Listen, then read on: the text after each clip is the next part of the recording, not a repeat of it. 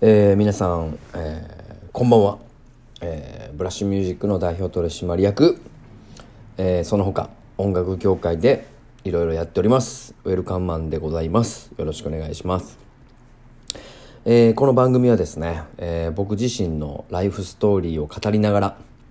毎回テーマ一つに沿ってですね、えー武勇伝をつらつら言っていくと。そんなすごいプライベートな、えー番組になっています。えっ、と、ウェルカムマンとカタカナで検索していただければ SNS 等出てきますので、えーぜひチェックしていただいてフォローよろしくお願いします。ええ年のおっさんでございます。はい、えー今回で4回目になりますが、えっ、と、今回はですね、えー第2回目にありました、えっ、と、小学校の時からの記憶を、えー、遡っていきながら 僕自身のライフストーリーを語っていくとそういう風になっております、えー前回はですね小学校の時はまあいじめっ子でしたというような話をしましたが、えー今回はですね小学校の時に自分の才能を気づいた話を一つしたいと思います。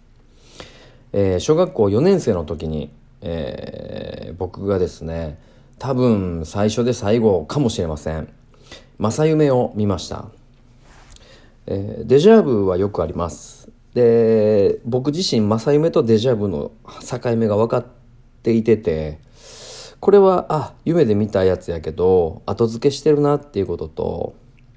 あこれは実際見たけどえっと未来読んでたなっていうのと自分の中で2つ識別できるようになっているような気がしていて。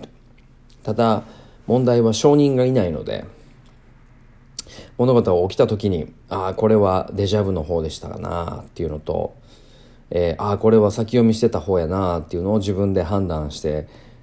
ます。とにかく僕はあの大好きなのが、えっと、ちょっと未来のことを考えたりとか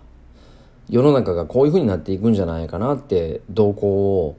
予想してそれが現実になっていくことにすごくこう人生の楽しみを覚えています話を戻しまして。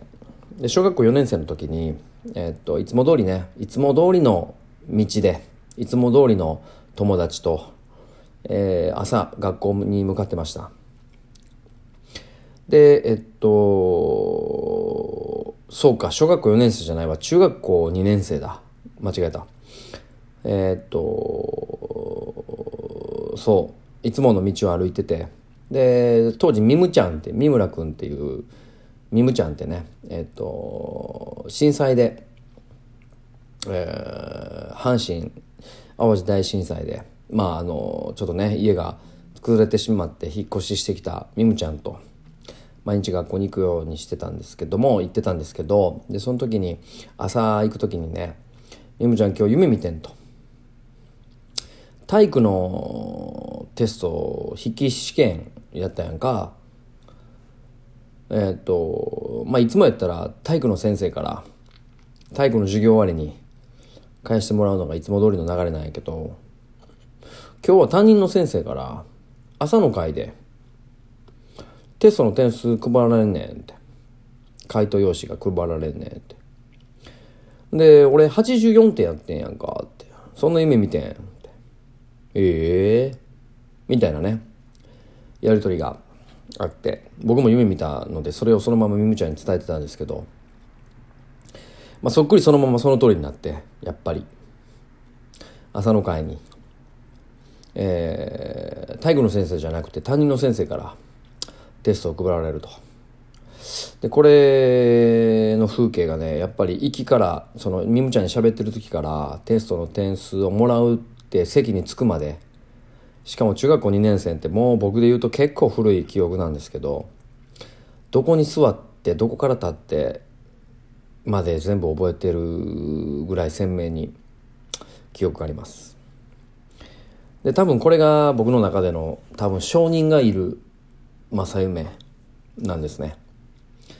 でいまだに記憶に自分の中でやっぱ衝撃的なことやったんで覚えてるっていうのもあるし、えっと、まだみんなに、えー夢をね先見て、えっと、証人がいてくれてることはないんですけど正夢は実はチラチラ見てて年齢を重ねるごとに見なくなってきてもうここ何年かは見てないんですけどえっと音楽をね自分がバンド活動をやっててまあ作曲活動もやってて一生懸命音楽をやってたんですけどあのその時の記憶の時にこれ後から分かるんですけどあ自分自身は音楽の才能がないなと。どんだけやってもなかなかうまくならないし感性っていうところ感性はあるか。感性じゃなくて才能かな。音楽に対しての才能。カリスマ性か。まあもっと言うとポピュラリティみたいな。部分がやっぱり欠如してると。やっぱ自分で気づきます。一生懸命やってると。まあそれが分かる分かった時ってもう本当に涙が止まらないしあの自分の才能がないっていうことに気づくっていうことはまあすごく辛いこと。まあ一生懸命やってきたから余計にね。で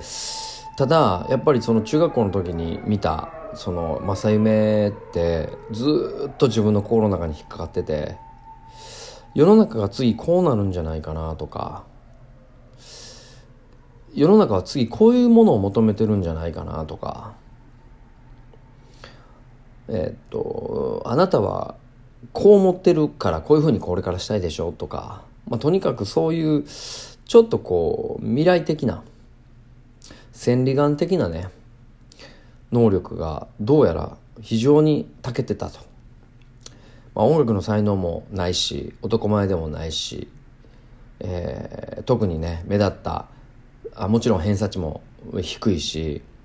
目立った才能は見せなかったんだけど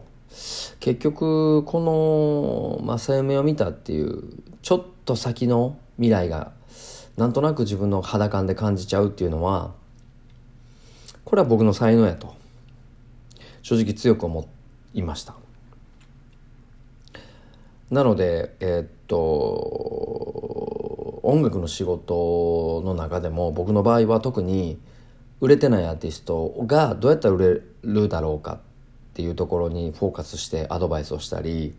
まあ、いわゆる新人発掘スカウトマンなのであなたの将来が見えてこういうふうな評価をされるんじゃないかなとか世の中にこういうふうになんかこう認められればあなたにとって幸せじゃないかなっていうアドバイスをすることがどうやらすごく得意でその辺をこう見極めれる能力だけはなんか養えたのかなと思ってます。ちょっとセルフマネジメント論にはこれなってしまってますがまああの今回の出来事は、えっと、自分の能力を知ること逆に言うと自分の能力がなかったことに潔く方向転換できたことこれが決判断として判断力として決断力として、まあ、適正だったのでなかなか音楽で飯食えてないね、えー、と夢を持ったアーティストがいっぱい離脱していく中僕はギリギリなんとかあの音楽業界でお仕事させてもらってるのはこの能力だけが取り柄なんかなと思ってます。さあということでですねえー、っとまあ小学校の文年じゃなくてちょっと中学校の記憶になっちゃいましたが、えー、この調子でこの、えー、番組ではですねただただひたすら僕の感じたこととか人生観とか、えー、ライフストーリーをですね言っていく番組になってますので是非あの皆さんのなんか人生の参考にしていただいてプラスになれればなと思ってます。で僕自身が、えっと、音楽業界で一旗あげたいと日本からアジアへアジアから世界へ飛び立っていつか日本のアーティストがポピュラーのグラミー賞を取れる。まあ、今は BTS がね一番近いところにいてると思いますがアジアでね日本人が先にねグラミー賞世界ナンバーワンを取れるような、えー、夢を見て日々活動してますので是非フォローそしてコメント質問お待ちしております。さらにアーティストの皆さんも何かご一緒できることがあれば是非連絡いただければ幸いです。はい次回もまだまだ僕の武勇伝小学校中学校の幼少期にえー、どんどん話を進めていくと思いますので飽きずにぜひチェックしていただければ嬉しいです。それではまた次回お会いしましょう。バイバイ。